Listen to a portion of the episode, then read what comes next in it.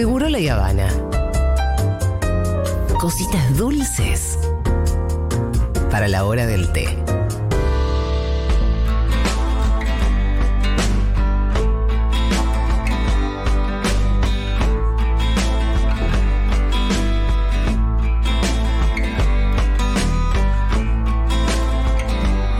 Recomendaciones de Fito Mendonza Paz, cositas especiales para poder ver. Claro que sí, en el Centro Cultural Kirchner Sí. hay programación en mayo. Eh, hay cositas que ya nos perdimos porque eh, lo estamos diciendo ahora, que Sí. estamos a 10 de mayo. Por ejemplo, el otro día pasaron eh, La Hora Señalada, película con Gary Cooper, Oh. Grace Kelly. ¿Te acuerdas que la vimos? Una gran alegoría sobre el macartismo. Pero además es un western, ¿no es cierto? Sí, exacto. Era uno de los western favoritos de mi papá. Mira, Mm. ¿y era antimacartista? ¿Era comunista tu papá? No, la verdad que no, pero, le Pero gustaba bueno, mucho como película. como no sé si vio mucho la alegoría él. Está muy bien, el guionista estaba en las listas negras del senador McCarthy y eh, la peli justamente trata ese tema. Le dieron Qué el otro bueno día. porque es una peli que no vas a ver en el cine. No tenés muchas oportunidades de ver en Claro el que cine. sí. Nos la pasamos porque fue el otro día en el contexto de Filmoteca en Vivo, Sí. curado por Fernando Martín Peña, ahí en el Kirchner, con siempre también con películas en film y con un placer. Salas que se escucha y se ve muy bien en el Kirchner. eh, programación gratuita también. Hay que meterse en la página, por supuesto, para eh, sacar entradas. Eso es cck.gov.ar barra cine. Ahí chusmean. Y la verdad que hay de todo. Y para empezar a charlar, tengo un audio de Amparo Aguilar, que es coordinadora y programadora de cine en el CCK, que nos tira ahí un pantallazo y podemos a profundizar. A ver.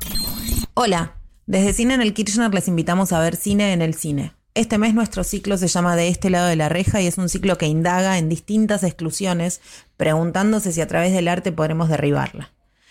Este fin de semana tenemos las últimas funciones de ¿Qué hago en este mundo tan visual? de Manuel Embalse. Es un documental que retrata la vida del artista que perdió la visión, Cecefas Mor, y que genera un archivo para poder volver a conectar con esta experiencia si es que a través de la ciencia consigue recuperar su vista. Y el sábado tenemos Las Motitos, una película de ficción de Inés María Barrio Nuevo y Gabriela Vidal, cordobesas, sobre una pareja joven que está atravesando una situación de un embarazo no deseado. Es una delicia y recomendamos mucho que lo vean. A la vez, a partir de la próxima semana se estrena el documental de Mariana Carvajal sobre la penalización del aborto en El Salvador, eh, Cuerpos Juzgados. Y tenemos Lluvia de Jaulas de César González, que es un documental que realmente recomendamos que vean. Filmoteca en vivo, curada por Fernando Martín Peña, tiene estas mismas preguntas atravesadas por el cine clásico y este fin de semana podemos ver Del paraíso al infierno, La brujería a través de los tiempos y El viaje de los condenados. El domingo tenemos cine alemán y las últimas funciones del Latin Arab. Los esperamos y por supuesto pueden chequear nuestra programación completa y reservar entradas a través de la página web csk.gov.ar. Todo es gratis. Claro que sí. Y ahí mencionó El viaje de los condenados, una película que yo vi que es realmente buenísima desde Stuart Rosenberg. Tiene a Faye Dunaway. Mirá los actores. Sí. Tiene un par de actores que posta es increíble. Tiene a Faye Dunaway, tiene Orson Welles, Wow. tiene a eh, Malcolm McDowell, que es el protagonista de La Naranja Mecánica, muy de joven. Tiene a Max von Sydow.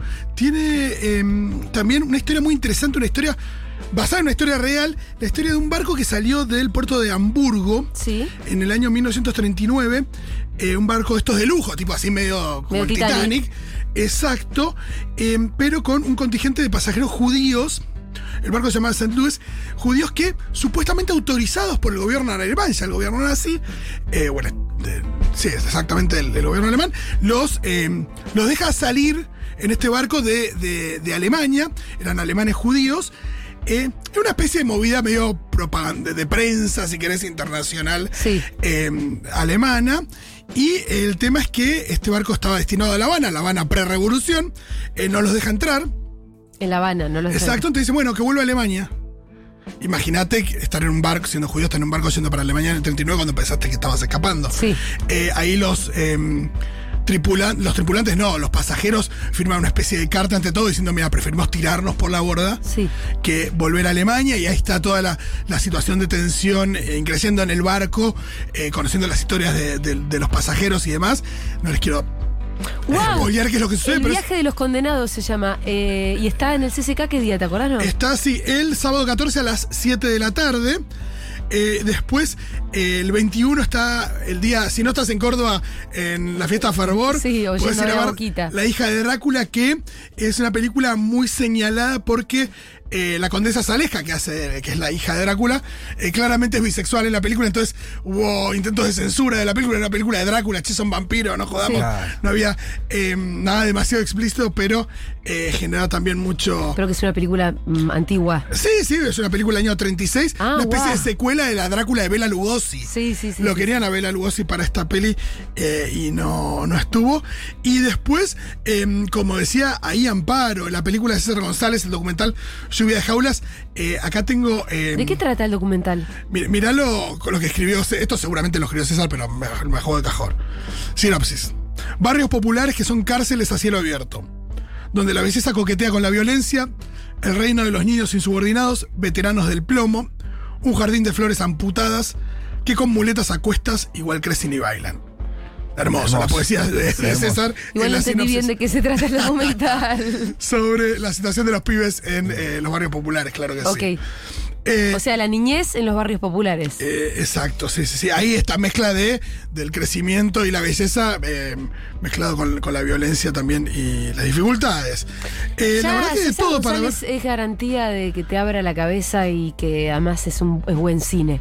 Totalmente. Y después, ¿qué más? Eh, hay eh, una película muy interesante. Bueno, por supuesto también hay cine alemán, ¿viste? El otro día lo comenté que había... Sí, parte de un ciclo, ¿no? Hay un ciclo de cine alemán, un ciclo de cine italiano, pueden ver ahí qué películas estarán pasando. Y después había otra película que quería recomendar que eh, es. eh, acá lo tengo, para, perdón, ¿eh?